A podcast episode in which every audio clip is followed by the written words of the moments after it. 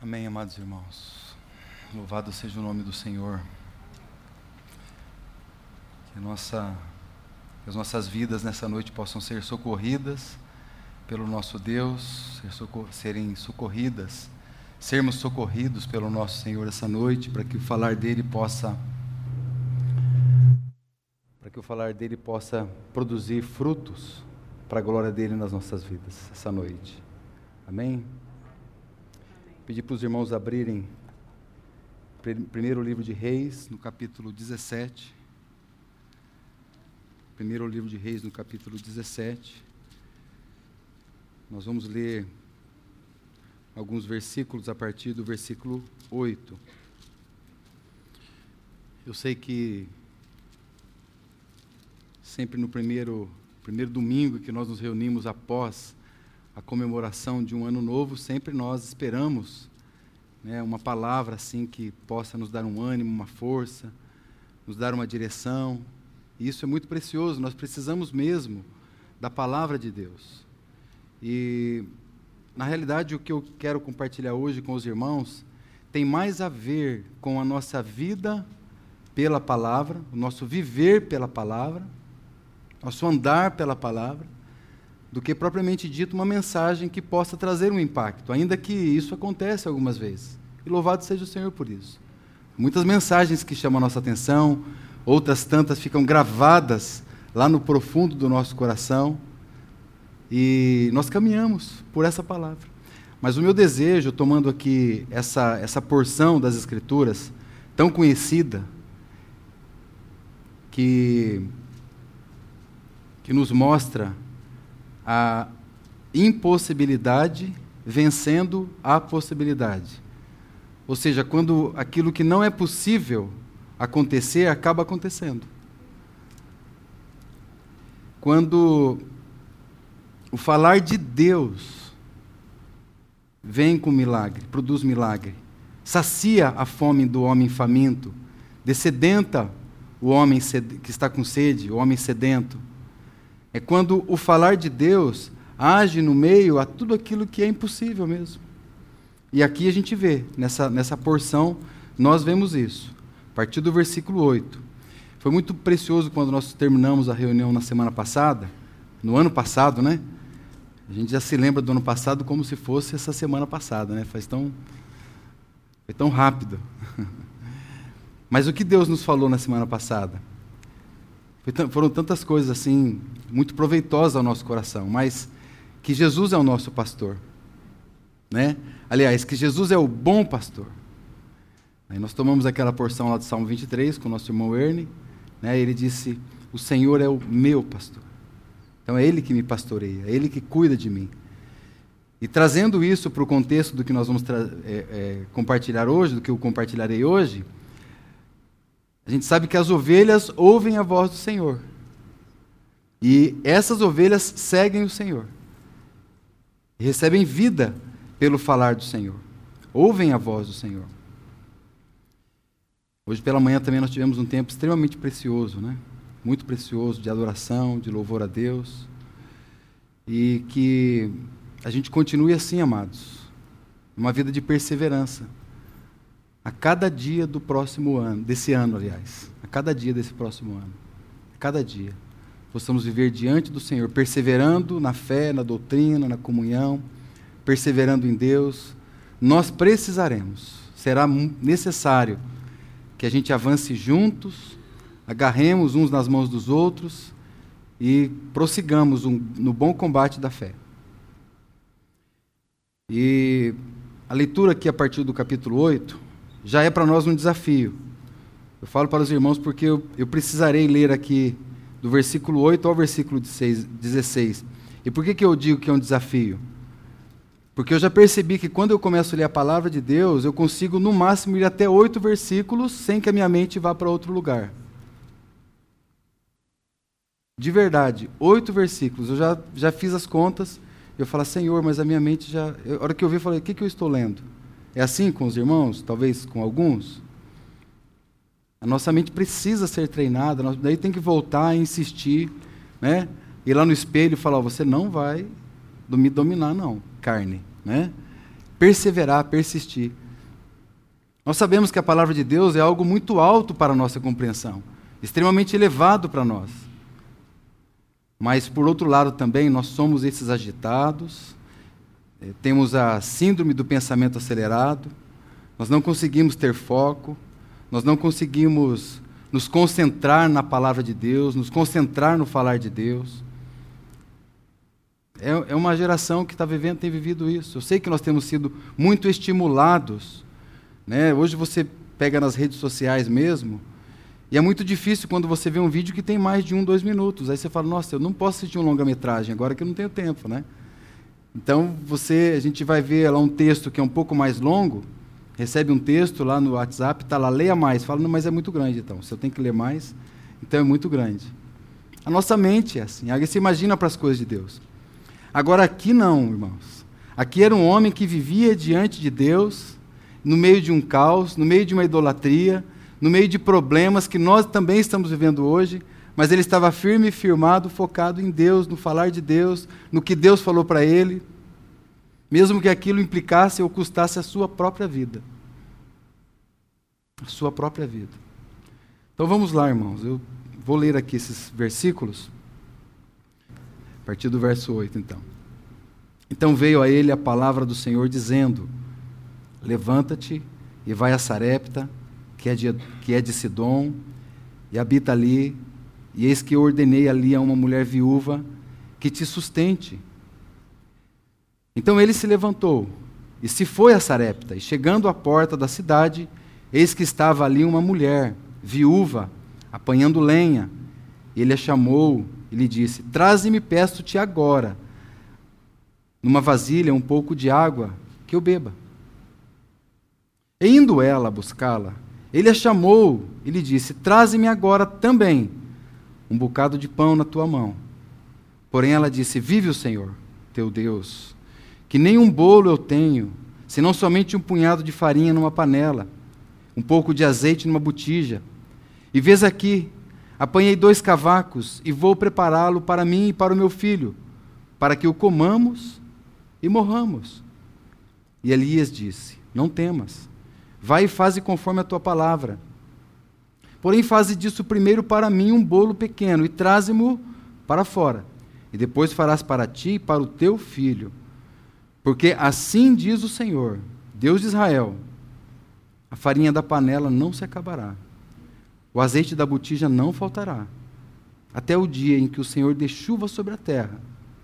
E foi ela, e fez conforme a palavra de Elias.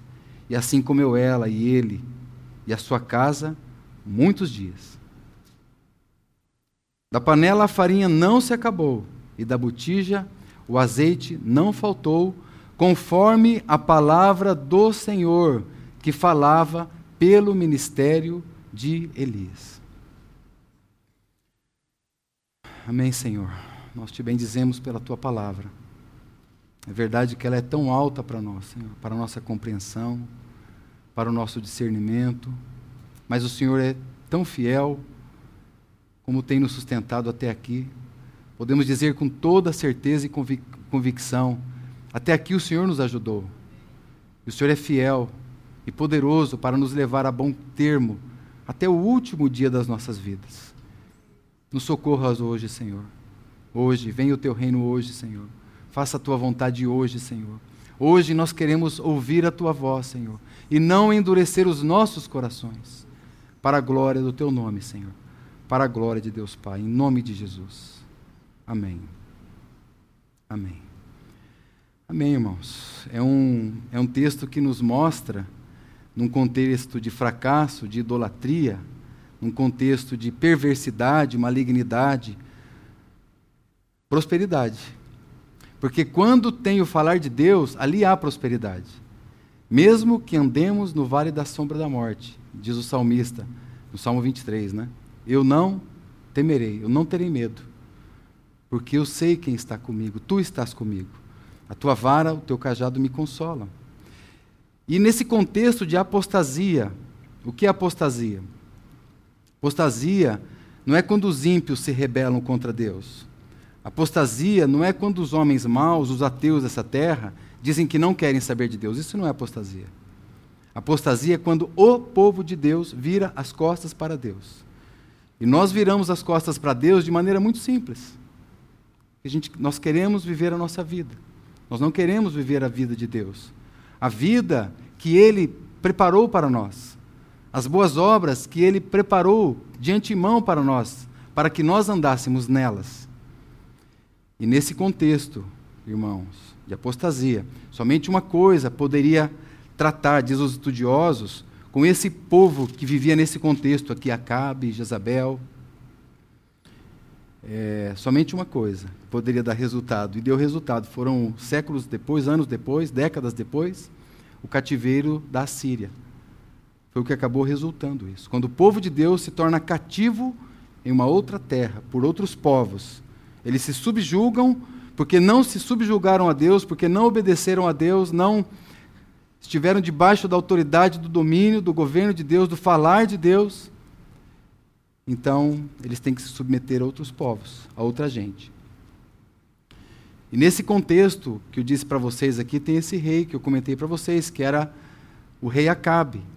A história dos reis, né? por, isso que, por isso que o livro chama rei, que são vários reis de Israel. De Israel.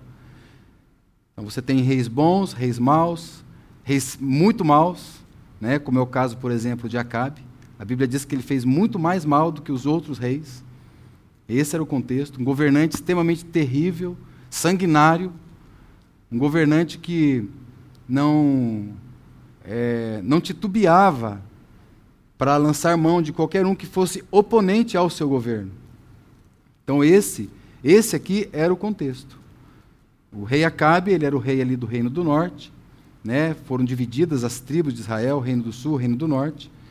E esse era um rei que era filho de um outro rei, o On-rei, que era um rei mau, né? Como diz, a, como diz o, o o ditado, né? Filho de peixe, peixinho é. E disse que o, o cavaco não cai muito longe do toco. Né? Já ouviram esse ditado? Isso quer dizer que o fruto não cai muito longe do pé. Né? Por isso que filhos maus normalmente vêm de pais, é, pelo menos aqui nesse contexto que a gente vê, né? filhos que, pais que realmente não deram a direção para os seus filhos.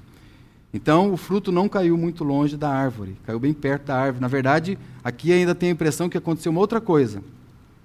Porque enquanto o honre adorava os bezerros, Acabe ainda foi além, né? como se o discípulo superasse o mestre. Ainda adoraram o deus Baal, que era o deus da esposa desse homem aqui, de Acabe, de Jezabel, que era Jezabel. Né? Então, não só é, ela introduziu Baal no meio do povo de Deus, trouxe lá outros deuses. Né? Depois vocês podem estudar os ídolos modernos, porque há esses ídolos hoje no nosso meio. Esses ídolos modernos existem. Né? Mas não só ele se casou com uma mulher estranha, de um povo estranho, mas ele foi promotor dessa apostasia. Acabe, um homem passivo, um homem que não tinha pelo menos para com a sua esposa, autoridade, um homem que era omisso nas suas obrigações de homem, mesmo sendo do povo de Deus. Assim é a história do, do, dos reis de Israel, aos reis bons. Né? Isso fala do nosso reino também é, aqui nessa terra. Quem não nascer de novo não pode ver o reino. Quem não nascer da água do Espírito não pode entrar no reino. Se nós entramos no reino de Deus, nós temos que dar conta de como nós reinaremos. Não só no reino presente, no reino que nós somos colocados, mas no reino futuro, no reino vindouro, depois, o reino eterno, que a palavra de Deus nos fala. Então, amados, nós não teremos outra vida para uma outra oportunidade de, pelo novo nascimento, termos entrado nesse reino, pela salvação que nos foi dada através de Cristo. Então, esse homem serviu, adorou a Baal, ela era esposa, ele era esposa, ele era esposo de Jezabel. Né? Eu poderia falar muitas coisas a respeito dela. Nós temos uma denúncia muito explícita lá no livro de Apocalipse com relação a essa mulher. A palavra de Deus diz que Jesus dizendo: Eu tenho contra ti que vocês toleram a doutrina de Jezabel, os ensinos de Jezabel. Essa profetisa, ela engana os servos, ela fala mentiras, e eles se prostituem, eles comem coisas sacrificadas aos ídolos. Então, muito cuidado, porque nós não estamos falando só de algo que aconteceu no passado. Estamos vendo aqui na palavra de Deus, Apocalipse, que é o livro da consumação de todas as coisas, algo que estará acontecendo é, dentro do nosso tempo. Então, essa mulher era essa, idólatra, uma mulher perseguidora dos cristãos, uma mulher egoísta, ela só pensava nela mesma, na sua casa, ela só queria o seu bem-estar, manipuladora, uma mulher sanguinária. Todos isso eu tenho os textos aqui. Se os irmãos depois quiserem, eu passo os, os versículos que mostram esses tópicos. Mas o objetivo não é, é estudar né, esses personagens, só quero contextualizar mesmo os irmãos. Então o contexto era esse: os piores momentos daquela nação estavam sendo vividos nesse tempo aqui, nesse período. Necessidades, amados irmãos, de todos os tipos que vocês imaginam. Veio um caos sobre a terra. É, a morte era o próximo destino. É engraçado que você não vê um homem, Elias, pedindo a Deus que consertasse o mundo. Ele estava vendo toda a impiedade e malignidade e ele orou para que Deus então trouxesse juízo sobre aquela nação. Essa foi a oração dele. Talvez muitas vezes a gente não descobre por que, que as nossas orações não são atendidas, porque às vezes nós oramos para que Deus conserte o mundo, faça o mundo melhor. Né? Não vai, amados. Essa oração não será respondida. Basta nós olharmos, citei aqui o livro de Apocalipse. Nós veremos que haverá um caos sobre essa terra. Nós vemos no livro de Apocalipse que até mesmo muitos do povo de Deus, alguns virão da grande tribulação, mas muitos morrerão na grande tribulação. E o problema, irmãos, não é você é, é, é, ter medo, é estar com medo, aliás. Mas nós não temos medo. Porque nós sabemos que no final, Deus é o vencedor. Podemos até ter sentimentos de medo muitas vezes. Porque esse contexto aqui, que nós acabamos de ler, se configura tão bem com o nosso contexto atual. Não é diferente. E, na verdade, nós vivemos hoje, diz a palavra de Deus, virão dias difíceis. Os homens não vão mais suportar a sã doutrina. Não suportarão mais. Você vai falar a palavra de Deus, eles vão dar de ombros. Homens de dura serviço. Eles não se inclinarão perante a palavra de Deus. Mas nós podemos ter medo, mas nós não ficaremos com medo. Porque Deus, lá no final das contas, a unção do Espírito que está dentro de você, ela vai te lembrar que você estará guardado todos os dias da, da, da vida, até a consumação dos séculos. É assim que diz a palavra de Deus. Então nós vivemos pela promessa da palavra. E mesmo que o destino próximo seja a morte, nós sabemos que para nós é uma viva esperança. Mas irmãos, o povo aqui eles viam tudo isso, faltava água, faltava pão, faltava tudo e o povo não se arrependia. Não havia arrependimento naqueles corações. Se você ler, você vai ver que eles estavam endurecidos mesmo, dando de ombros para, para o que a palavra de Deus falava. Elias foi diante de Acabe e, e proferiu lá para ele um juízo. Fala, você vai morrer, tudo vai morrer, vai parar, vai, não vai chover, vai ser uma secura. Até que a palavra de Deus vem e fala com ele, fala com o servo de Deus. Mas o que se encontra não é arrependimento, mas é impiedade. É ombros endurecidos, é ombros, dando de ombros mesmo, dura serviço. E olha que as tribulações e as provações não eram poucas. Nós passamos por provações e tribulações mais fortes no ano passado. Parece que agora a poeira está baixando, né? parece que vai subir de novo um pouco, não sei. Né? Mas não importa, irmãos. Para nós não importa. Para nós é quem é que está falando conosco. Qual é a palavra que Deus está nos dando no meio a tudo isso. Porque você precisará dar uma palavra de esperança a todo aquele que pedir a razão dela. As pessoas estão apavoradas. Já se fala do Ômicron, que é a próxima cepa. Irmãos, você estará guardado pela palavra de Deus. Ah, mas o, tem um, uma, a ONU, ela tem aí uma agenda para 2030. Deus tem a agenda dele. Deus tem a sua agenda. É, ela é soberana, superior aos reis dessa terra. Leia depois o Salmo no capítulo 2. Salmos capítulo 8. Deus, como se diz assim, Deus ri deles. Ele é soberano, ele é poderoso, ele tem guardado o seu povo. Esse homem, diz a palavra de Deus, vocês conhecem o texto, ele profetizou ali, ele, ele é simbolizado como profeta, é, e durante uma tribulação inteira, né, três anos e meio, é, é, é o tempo de uma tribulação, foi o tempo em que veio uma grande tribulação para aquele povo. E o outro personagem, você tem então Acabe, Jezabel, você tem também a viúva. Né? E essa viúva, Nós não sabemos muito sobre ela, mas nós sabemos que ela não era uma israelita. Ela não era aquela que era do povo de Deus. E ela era uma mulher muito pobre. Basta você rever aqui o que nós lemos agora. Então, as viúvas, dentro daquele contexto, de modo geral, elas tinham pouca proteção da lei. Não eram guardadas, não tinha benefício social, por exemplo, né, como hoje eh, nós temos no nosso país, né, aposentadas ou viúvas ou pensionistas, têm a proteção da lei. Não existia isso. Tudo isso era algo que não fazia nenhum sentido para essas pessoas aqui. E essas mulheres, elas eram facilmente exploradas. As pessoas não, por isso que vinha tanto aquela por isso que vem tanto a palavra do Senhor dizendo que ele é o pai dos órfãos e ele é o juiz das viúvas, porque o, as pessoas exploravam demais essas mulheres. Então Deus não, Deus as guardava. E Deus guardou aqui. Nós vimos, né? Guardou de que maneira? Primeiramente falando com ela. E ela discerniu que foi a voz de Deus. Se você pegar aqui no versículo 9, do capítulo 17, que nós acabamos de ler, né? Você vai ver aqui, levanta-te, Deus dizendo para Elias, né? E vai a Sarepta, que é de Sidom, e habita ali, eis que eu ordenei ali uma mulher. Está vendo?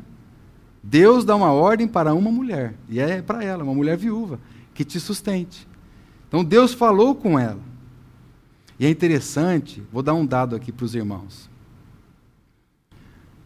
A família de Jezabel era lá de Sarepta. O, o, os pais de Jezabel eram de Sarepta. Jezabel estava lá em Samaria, né, que era a capital do reino do norte. Tinha ido lá, casou com, com Acabe. E justamente foi lá que Deus mandou Elias para falar lá com uma viúva. E é, isso, é assim que Deus faz. Deus, Deus falou com Elias e Deus falou com a mulher viúva. Vocês veem aí o princípio da testificação? Muitas vezes acontece assim. Paulo, lá no caminho de Damasco, teve lá uma palavra de Deus, disse: vá até Ananias. Mas Deus também disse para Ananias: você receberá a um homem chamado Saulo. Né? Então você vê o que? Ananias deve ter tremido, porque Saulo era um matador de cristãos. Mas Ananias obedeceu a palavra de Deus. E Deus falou com os dois. Assim como né, também no caso de Maria e José. José estava pronto para separar de Maria, para deixá-la. Mas um anjo fala com José, fala: "Não, não a deixe, porque a que está no ventre dela é do alto". Né? Então a testificação, isso nós vemos aonde? No meio do povo de Deus. Por isso que nós precisamos andar muito juntos mesmo, para que Deus continue falando para nós. Muitas vezes eu sei que Deus fala de maneira individual, mas não é isso que eu estou tratando aqui. E guarde todas as palavras que Deus falar com você. Todas as palavras. Se for algo, meus irmãos, que for para nós, de maneira geral, até diria, haverá testificação. Deus falará com o seu povo por meio da sua palavra, por meio do seu Espírito Santo. Mas a cena aqui era de temor e tremor. Né? Qual que é a diferença? O temor é aquilo que nós sentimos dentro, e o tremor é aquilo que nós temos fora. Deus falou com ela e Deus falou com ele. Quando Deus fala, é preciso haver esse sentimento de temor, de tremor, de reverência, de devoção, de ouvir a Deus. E quando ouvir ao falar de Deus, fiz uma anotação aqui a respeito dessa viúva. Quando ouvir ao falar de Deus, implica na preservação da sua vida. Quando ouvir o falar de Deus, implica na preservação também da sua casa, mesmo em meio a um caos. É isso assim que acontece. Quando nós ouvimos a palavra de Deus. Então o profeta chega para ela, né, vocês viram aqui no versículo 10, se vocês puderem acompanhar, né, é, no versículo 10 ele diz: o profeta foi lá, pediu água, né, já seria algo muito grande, porque o, o contexto era de seca. Um copo de água, já dá até sede, né, só de falar. Tinha um valor muito grande um copo de água. Estamos falando aqui de um contexto de uma de seca, onde não chovia há muito tempo, né? E aí, tudo bem. Deus mandou, Deus falou comigo e eu devo sustentar esse homem. Amém. Então ele pediu água, eu vou lá buscar. Aí vocês veem agora. Versículo 11. Indo ela buscar desculpe, indo ela buscá-la, ele a chamou, ele disse: Traze-me agora também um bocado de pão na tua mão. Então ali ela temeu e ela tremeu. Porque agora ele pediu tudo para ela. Ele não só pediu água, o que já seria uma grande coisa, mas ela estava indo buscar e ele falou: Não, agora você também, traga-me um bocado de pão. Aí ela tremeu. E qual foi a palavra dela? Versículo 12. Ela disse: Vive o Senhor teu Deus, que eu não tenho nenhum bolo, senão um punhado de farinha numa panela, um pouco de azeite numa botija. E vês aqui, eu apanhei dois cavacos, eu vou prepará-lo para mim e para o meu filho. E nós vamos comer, nós vamos morrer. Isso é o que vai acontecer. Mas aí Elias disse para ela no versículo 13: Não temas, faze conforme a tua palavra. Porém, faze primeiro para mim um bolo pequeno. Ou seja, quando a palavra de Deus fala, amados, não tem outra opção. Mesmo que isso implique numa dúvida, né? e nós teremos tantas dúvidas no nosso caminhar, mas você vai fazer conforme a palavra de Deus, porque você sabe que Ele vai te sustentar. É o falar de Deus que sustenta. Havia esse temor, esse tremor, essa reverência. Né? Essa palavra aqui, irmãos, versículo 9, Deus tinha dito para ela sustentar. Né? A palavra aqui mais adequada seria suportar, dar o suporte. Né? É o falar de Deus que resulta nos milagres. Então você tem aqui também, nesse contexto, o filho da viúva. Então você tem Acabe, Jezabel, Elias, a viúva e, a, e o filho da viúva. Ele é mencionado aqui. Também sabemos muito pouco a respeito dela. Agora, irmãos, irmãs, talvez principalmente as irmãs, né? Que sempre priorizam os filhos. Sempre é primeiro para os filhos, antes é para os filhos. E por que, que isso não está muitas vezes dando certo? Porque se a gente olhar aqui a atitude dela, nós vamos condenar, principalmente a nossa geração atual irá condená-la. Como pode você tirar da boca do seu filho para dar para a boca de um estranho, digamos assim? Mas não era da boca de um estranho, era da boca de Deus. Foi a boca de Deus que falou para ela. Então, priorizar os filhos, priorizar a família, priorizar o cônjuge, não é com relação a questões materiais, pessoais, emocionais, em primeiramente, não, também é, mas não é primeiramente. É, físicas, carnais, não. É, são, são questões espirituais. Quando nós priorizamos as questões espirituais, todo o restante pode vir. Então, uma mãe só pode provar que ama de verdade o seu filho quando está de joelhos orando por ele. Quando está com a sua Bíblia aberta, lendo, ouvindo a palavra de Deus. Não há outra maneira de nós priorizarmos qualquer pessoa que seja, ter uma demonstração de amor eficaz por qualquer um que seja, se não for diante de Deus, com a palavra de Deus aberta, orando por eles, chorando, gemendo por eles, temendo, tremendo, tendo discernimento, irmãos. Mães, pais, nós precisamos ter uma palavra para os nossos filhos, nós não temos. Ele vem com os problemas deles. Para nós é desse tamanho, mas para eles, na proporção, são problemas enormes. E eu falo isso com liberdade, porque eu também tenho esse mesmo erro. São problemas sérios, legítimos na vida deles, dentro da proporção deles. E eles estão sendo hoje esmagados por esse mundo. Alguns se perderão, irmãos. Mas que não seja por causa da nossa negligência por priorizar que ele ande bem vestido ou coma do melhor e não priorizarmos aquilo que é de fato como essa mulher priorizou. Ela priorizou a palavra de Deus na vida dele. Ela priorizou ouvir a Deus na vida dele. Tanto que depois disso ela tinha uma, ela tinha uma porção tão preciosa que se você ler o capítulo depois, você vai ver que o filho dela adoeceu mortalmente. O filho estava para morrer já. Como é que você quer sarar o teu filho que está para morrer? Se não for com a palavra, irmãos. Se não morrer agora, vai morrer amanhã, depois, no final da vida dele, né? Tem que ser com a palavra de Deus. Essa palavra é para nós. É para nós, para cada um de nós. Então, ele estava com uma doença mortal, terrível, quando você continua lendo. Então você descobre que essa mulher protegeu o seu filho e priorizou o seu filho, ouvindo a palavra de Deus trouxe sustento para o seu filho, trouxe vida para o seu filho porque ouviu a palavra de Deus. E nós temos também aqui uma, um outro personagem, citei para os irmãos, Elias, né? Elias significa o Senhor é o meu Deus. Esse era o nome dele. E parece que ele vivia assim mesmo, né? Parece que ele vivia assim mesmo. O Senhor é o meu Deus. E a gente hoje, né, nós vivemos no meio de muitas. Somos bons para falar, né, mas ruins para agir. Falamos, temos um discurso, discurso bonito.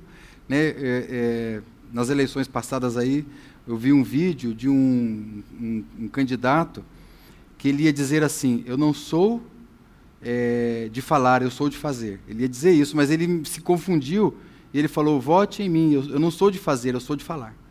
Ele foi sincero. Acho que ele foi o político mais sincero que teve. Não sou de fazer, sou de falar. Né? E quantas vezes nós nos encontramos assim? O nosso verbo é muito adequado, mas as nossas ações não são tão adequadas. Elias, você via isso no seu nome. O Senhor é o meu Deus. E ele agia dessa maneira. Ele agia assim. E ele surge no meio desse caos terrível, né, de idolatria, de, de apostasia. E ele, dentro desse contexto, de, desse caos político, econômico, religioso, social, um caos total, ele lança uma palavra. Né? Há muitas menções desse homem de Deus na palavra de Deus, muitas, são muitos versículos.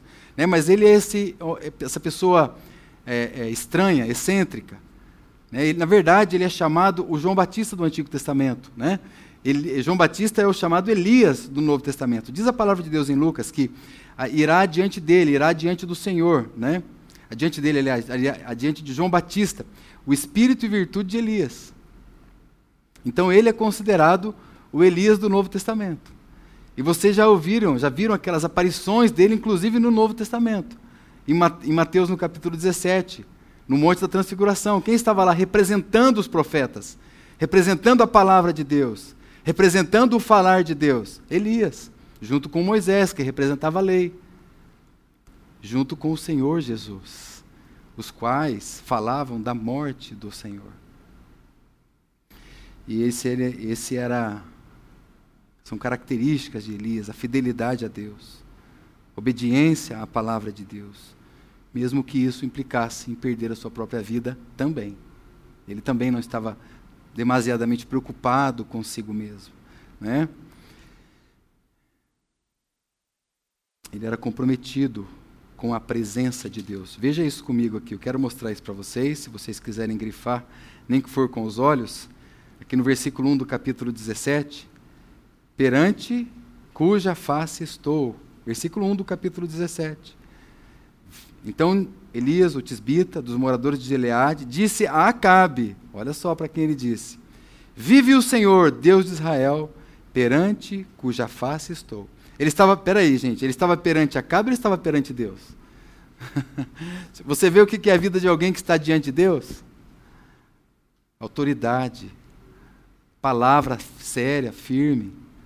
Essa é a vida de alguém que está diante da palavra de Deus, diante da face de Deus. Então, é alguém que também está distanciado do mundo. Essa era uma das características dele. É verdade que ele era chamado o perturbador de Israel. Né? Acusaram ele disso. Você, é um você está perturbando a nossa nação de Israel. Vocês veem, irmãos? Muitas vezes hoje os cristãos são assim chamados. Vocês são perturbadores. Essa terra é tão boa, esse mundo. Né? O mundo que jaz no maligno, que o príncipe dele é Satanás, que as pessoas amam tanto. Nós, nós devemos ser esses, entre aspas, né, perturbadores. Porque se o mundo nos ama, tem algo errado. Se o mundo fala bem de nós, né, é lógico, eu estou colocando isso não de uma verdade absoluta, mas quando isso acontece, quando estamos, vou colocar melhor então, quando estamos abraçados com o mundo, né, quando não somos algumas vezes desprezados pelo mundo, alguma coisa pode estar errada. Quando nós nos damos bem né, com o mundo. Então ele estava perante a face de Deus. E o distanciamento do mundo era uma das suas virtudes. Ele era um homem de oração. Homem que orava. De verdade, irmãos, como nós começamos essa reunião aqui, nem precisava de palavra, de, de pregação, né? Porque nós começamos aqui orando, intercessões aqui e ali. Nós podíamos ter ido até. E é assim que nós precisamos começar esse ano. E eu não falo para vocês, ah, vamos fazer um compromisso com Deus, porque a gente falha todos os compromissos, né? Mas o Senhor nos, nos socorre, né? Quem sabe o Senhor nos proporciona? Nossa, são 20 horas. Mas quem sabe o Senhor nos proporciona um tempo para que a gente tenha é, isso no coração, de estarmos diante dele, clamando a ele, suplicando a ele, pedindo a Deus para que nos socorra. Ele era um homem de oração. Ele era um homem, ele, inclusive como Moisés, né, já citei, inclusive como o próprio Senhor Jesus, ele era um homem de jejum, ele jejuou 40 dias. Né? Isso, dentre outras coisas, fala do negar a si mesmo, do negar a sua carne. Abster-se de si próprio. Né? Claro que tem o princípio da cruz aqui. É um profeta que ele não vivia para si mesmo. Ele vivia para os outros. Está provado nessa pequena sessão que nós lemos. Porque ele foi lá para prover e para dar vida. Sustento e vida. Em meio a essa crise, em meio a essa seca, Israel estava vivendo uma terrível tribulação. E havia algumas vantagens do reino do norte. Houve divisões no tempo passado, né? as tribos se dividiram, e uma das vantagens aqui do reino do norte é, é que o reino do norte tinha a maior fonte de águas. Essa era a vantagem desse reino aqui de Acabe, de Jezabel. A maior fertilidade estava dentro do contexto desse, é, é, desse contexto aqui. Fertilidade, fonte de águas. O que, que aconteceu? Né? Um juízo pelas palavras de Elias. Ele proferiu um juízo. Né? Então vocês acham que vocês são tão prósperos assim? Então, pela minha palavra, e aí vocês viram o versículo 1. Né? Eu estou perante a face de Deus. Nem umidade vai ter, a palavra de Deus diz. Ou seja, nem orvalho, nem chuva. Então, veio a palavra do Senhor. Veja aqui comigo o versículo 8, né? Também, um dos outros versos. Veio a palavra do Senhor. Então, essa autoridade de Elias diante do sanguinário Acabe nós vemos Elias buscando, em primeiro lugar, o reino de Deus e não o governo de Acabe. Era, um, era um, um, alguém que estava sentido ferido porque o seu Deus foi confrontado. O seu Deus foi colocado de lado. Então ele dá essa palavra. E Elias orou: perante cuja face estou. Elias estava então na contramão de tudo isso. Né? Nestes anos, nem orvalho, nem chuva, acontecerá. E essa palavra, meus irmãos, que está aqui no versículo 9, eu não sei se a tua versão está levanta-te, versículo 9 do capítulo 17, ou dispõe-te, né? é uma dessas duas versões. Eu consultei algumas, só vi essas duas expressões aqui. Essa palavra significa assim: olha, agora Elias, você vai entrar em cena. Né? Agora você vai é, é, cumprir aquilo que eu estou falando. É o significado dessa palavrinha pequena aqui. O que eu estou dizendo para você, você vai fazer. Ok, Elias? Ou seja, através da sua vida, essa palavra também ela pode ser traduzida por confirmação. Então, através da sua vida, a minha palavra vai se confirmar. E não só isso, essa palavra tem mais significados. Aquilo que eu estou falando para você, você permaneça naquilo que eu estou dizendo. Não desvie nem para a direita e nem para a esquerda. Fique firme no que eu estou te falando. E não só isso, essa palavra também significa: fique de pé porque eu te coloquei de pé. Então alguém disse, né? Elias era um homem de oração. Alguém disse que quando nós estamos prostrados diante de Deus, nós estamos de pé diante do mundo, diante dos homens. Mas a nossa vida é assim, prostrado diante de Deus. E, e é interessante, irmãos, que nós estamos aqui diante né, de mais de 360 dias, não é verdade? Está diante de nós. Né? De Samaria, onde você pega lá o versículo 1 capítulo 17, ele estava lá em Samaria, é, junto com Acabe. Depois ele foi para o ribeiro de Querite, né? Está aqui no versículo é, 3, né? Versículo 3 vai ao ribeiro de Querite. Então, de Samaria a Querite até Sarepta, você tem 215 quilômetros. Então, não é difícil de você entender, lógico que ele deve ter ido a pé, com certeza. Deus mandou ele, ele foi a pé. Ele andou esses 215 quilômetros até chegar aqui onde você está. Né? Até onde ele vai para Sarepta, até onde ele ouve a palavra de Deus. Então é isso, é uma jornada mesmo. Aproximadamente 215 quilômetros. Nós temos esse, isso para andar nesse ano aqui pela frente. Ou seja, é, não podemos esquecer, nosso irmão Thomas trouxe o ano, ano passado uma palavra, que nós devemos viver pelo nosso propósito e não viver pela nossa necessidade. Olha essa palavra, né, um contexto lá de Mateus capítulo 6. Né? Não andeis ansiosos de coisa alguma, pelo que é vez de comer, beber ou vestir. Então, a nossa vida precisa ser pelo propósito, o qual Deus nos chamou. Porque se nós vivermos pelas nossas necessidades, nós seremos governados pelas nossas necessidades. Então, se as minhas decisões estão pautadas naquilo que eu tenho, nas minhas condições, até financeiras, né? então, se eu tenho condições financeiras, então eu vou comprar isso ou vou comprar aquilo. Então, quem é que está governando a minha vida? Então, o governo da minha vida é pelo dinheiro? Ou a minha decisão vem primeiro do alto, né? de Deus? Porque se vem do alto e eu não tenho dinheiro, veio do alto, ele vai te sustentar, ele vai te suprir em todas as coisas. E é assim, nós temos pela nossa frente duzentos e tantos quilômetros, mais de 300 dias aí para nós percorrermos. E vamos fazer isso pela graça de Deus, pelo poder de Deus, pela misericórdia de Deus. O mesmo poder que estava lá sobre Elias. Sarepta, vamos falar aqui agora de, dessa cidade. Vai Levanta-te, você já entenderam o que, que significa, fique de pé, cumpra o teu propósito, não desvies, fica firme no que eu te falei, eu te levantei. Sarepta, muito interessante essa palavra, ela significa crisol.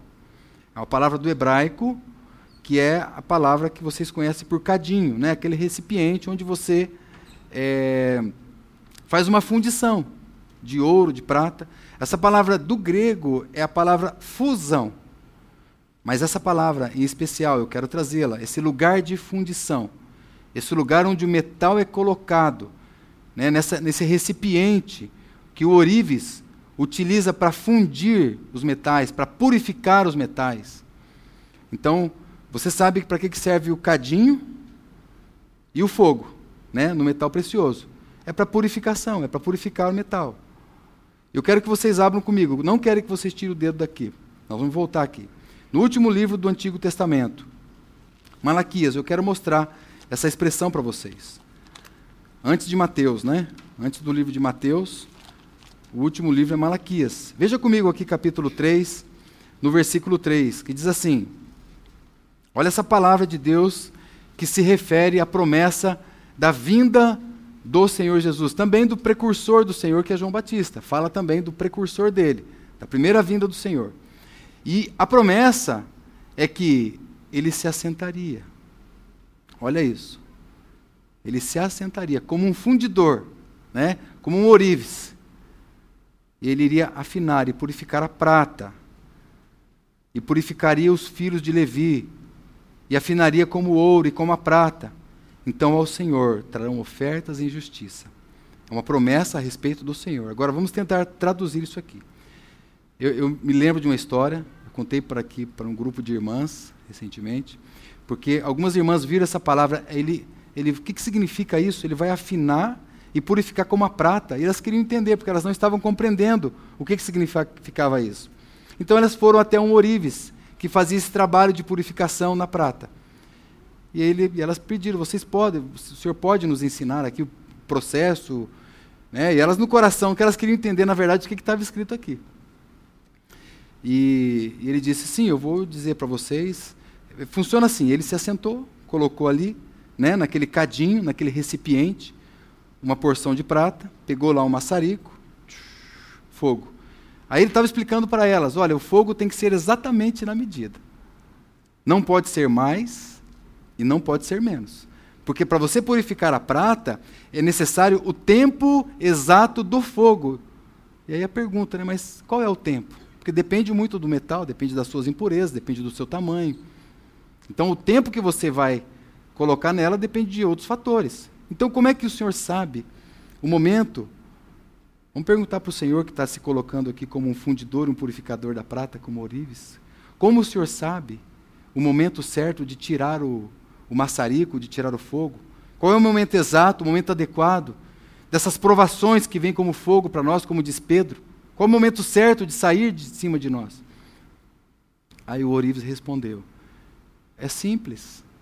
A partir do momento que eu vejo a minha imagem refletida na prata, é o momento de tirar o fogo. Então, o que o Senhor está nos dizendo? Que Ele deseja ver a Sua imagem nas nossas vidas. Ouvir a palavra de Deus, ser governados e guiados pela palavra de Deus, é sermos como um espelho de Deus aqui nessa terra. Essa palavra, irmãos, ela tem uma palavra sarepta, né? Ela tem uma sua raiz é sarap do, do hebraico, que é isso mesmo, que é o fundir, é o ser refinado, ser provado, é o acrisolador, né? É o fundidor. Então, o Senhor deseja ver a sua imagem.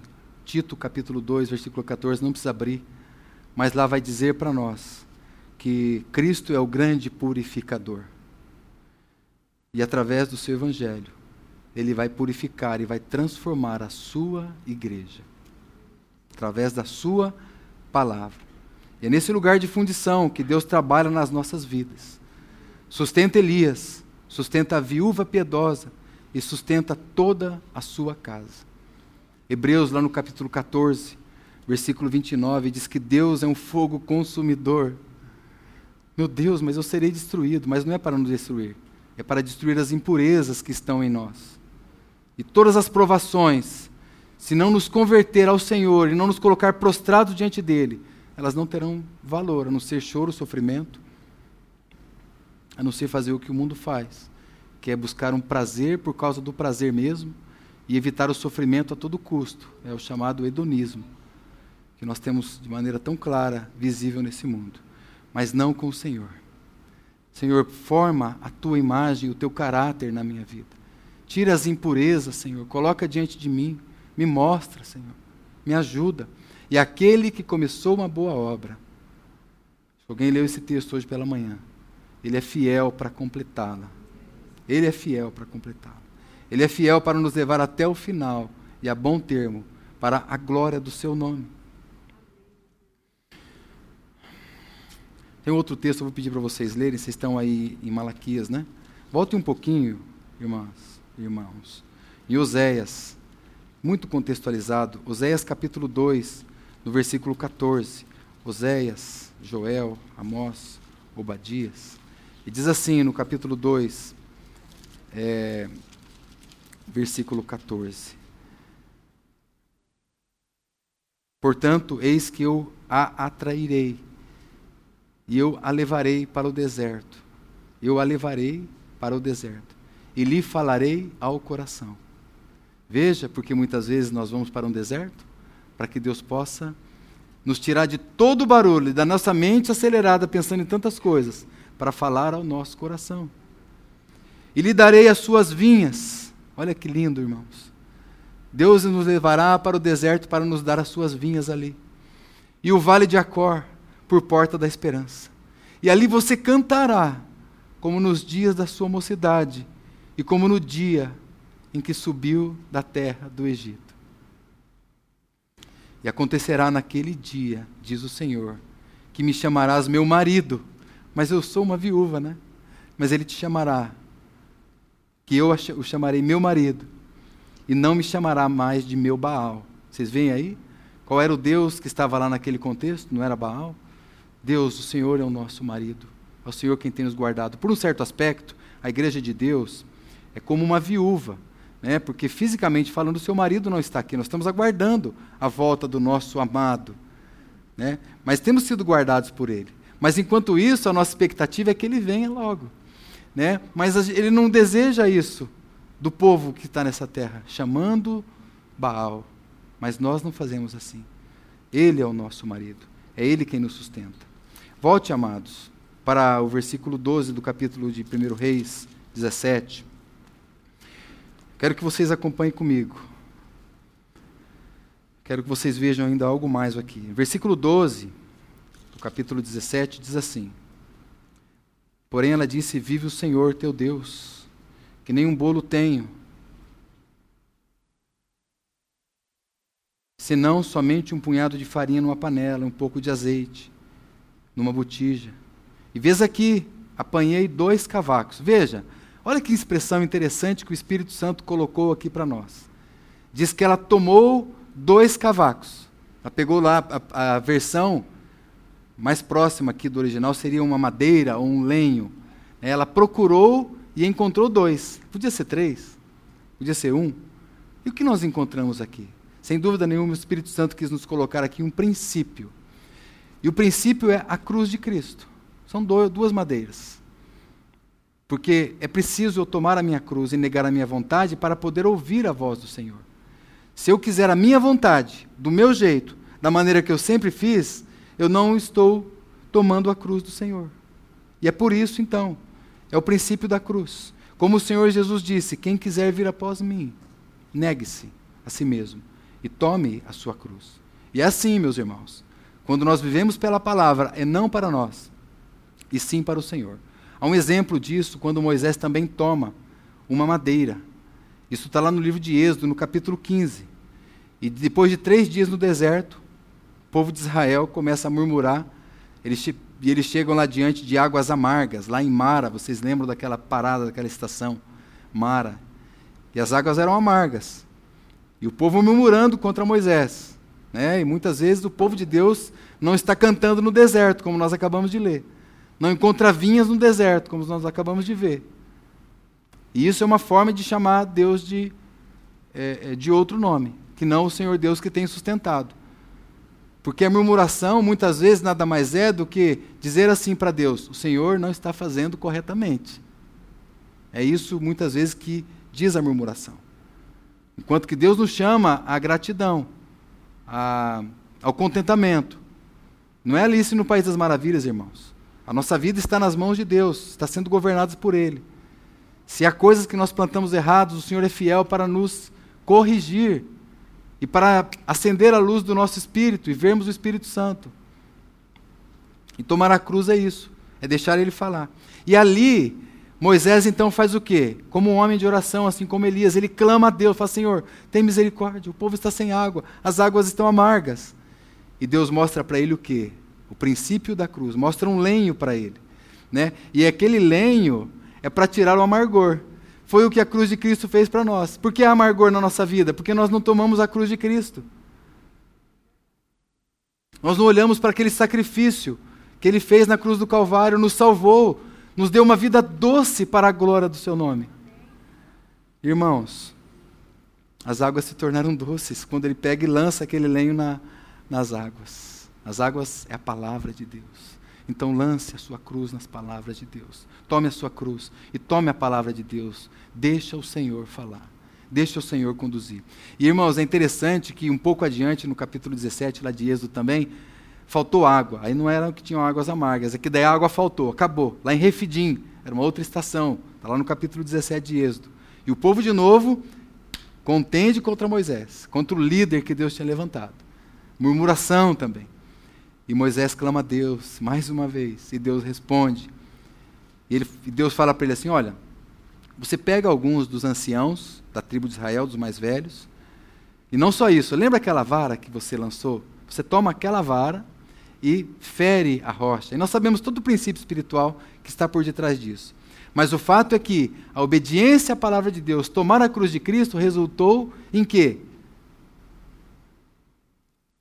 Povo descedentado. A água viva foi encontrada. Resultou em tirar o amargor e colocar a doçura. Esse é o resultado quando se ouve a palavra de Deus. Paulo disse: Eu trago no corpo as marcas da cruz de Cristo. Então é isso, amados. Ser bem-aventurado, conforme as palavras do Senhor Jesus, no capítulo 5, versículo 3, é ser humilde.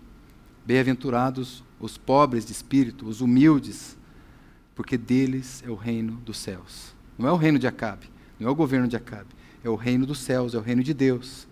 Os humildes são aqueles que não querem fazer a sua própria vontade. A palavra humilde também, ela, ela é, ela, ela é, a origem dela é a palavra humus, né, que é terra. O homem foi feito do pó da terra. Homem, humus, palavras todas que vêm de humus. Homem, humus, humildade. Essas palavras mostram que nós precisamos tomar a cruz de Cristo, para que a palavra de Deus tenha efeito nas nossas vidas. Isso vai acontecer para a glória de Deus, quando nós dizemos sim a Ele e não a nós mesmos. Veja o versículo 8, irmãos. Estou partindo para a conclusão já. Veio a palavra do Senhor no versículo 8. Eu sei que eu estou repetindo, mas é porque eu estou trazendo princípios numa ordem que eu coloquei aqui dentro da, do compartilhar. Então veio a palavra do Senhor. Né? Isso está duas vezes, pelo menos duas, né? Posso, poderia colocar três vezes no capítulo 17. Porque quando ele está lá no versículo 1, perante a face de Deus eu estou, lá diante de Acabe, em oração, vida a Deus. E também no versículo 2, olhe comigo. Depois veio a ele a palavra do Senhor dizendo, não é? Assim como está lá no versículo 8. Então veio a ele a palavra do Senhor dizendo. Acompanhe isso, irmãos. Olhem para a palavra de Deus, porque a palavra de Deus não estava indo só para Elias. A palavra de Deus é a mesma, eficaz, é viva. Ela pode vir para nós a qualquer momento. E a gente às vezes fala: Deus, o Senhor não fala comigo, Deus, o Senhor não fala comigo. Mas muitas vezes nós não, nós não entendemos o princípio da oração. Que o princípio da oração é ouvir a voz de Deus mais do que falar a Deus. Né? É mais adoração do que petição. É mais gratidão do que necessidades. Então, veio a palavra do Senhor no momento de morte. Eu vou citar um texto para os irmãos, está lá no livro de Amós. Porque virá um tempo sobre a terra, a partir do versículo 11, que a sede não vai ser de água, e a fome não vai ser de pão, vai ser da palavra de Deus. E felizes serão aqueles que, que guardarem essas palavras do seu coração. Serão esses bem-aventurados. Quando o Senhor fala ali em Mateus capítulo 5, ele diz isso. Bem-aventurados, ele fala ali nove vezes. Bem-aventurados, bem-aventurados. Isso significa que é um povo que é muito feliz nessa terra, muito feliz, uma inteira felicidade. Uma total felicidade. Todos aqueles aspectos. E haverá um tempo em que o povo vai ter fome, não é de pão, não é de água, é da palavra de Deus. Eles vão procurar a palavra de Deus e não vão achar a palavra de Deus, irmãos. Amém. Amém. Possamos ser encontrados por esse Deus. Possamos viver pela palavra de Deus. Possamos compreender que não é só de pão que viverá o homem. Nós não viveremos só de pão, mas de toda a palavra que sai da boca de Deus.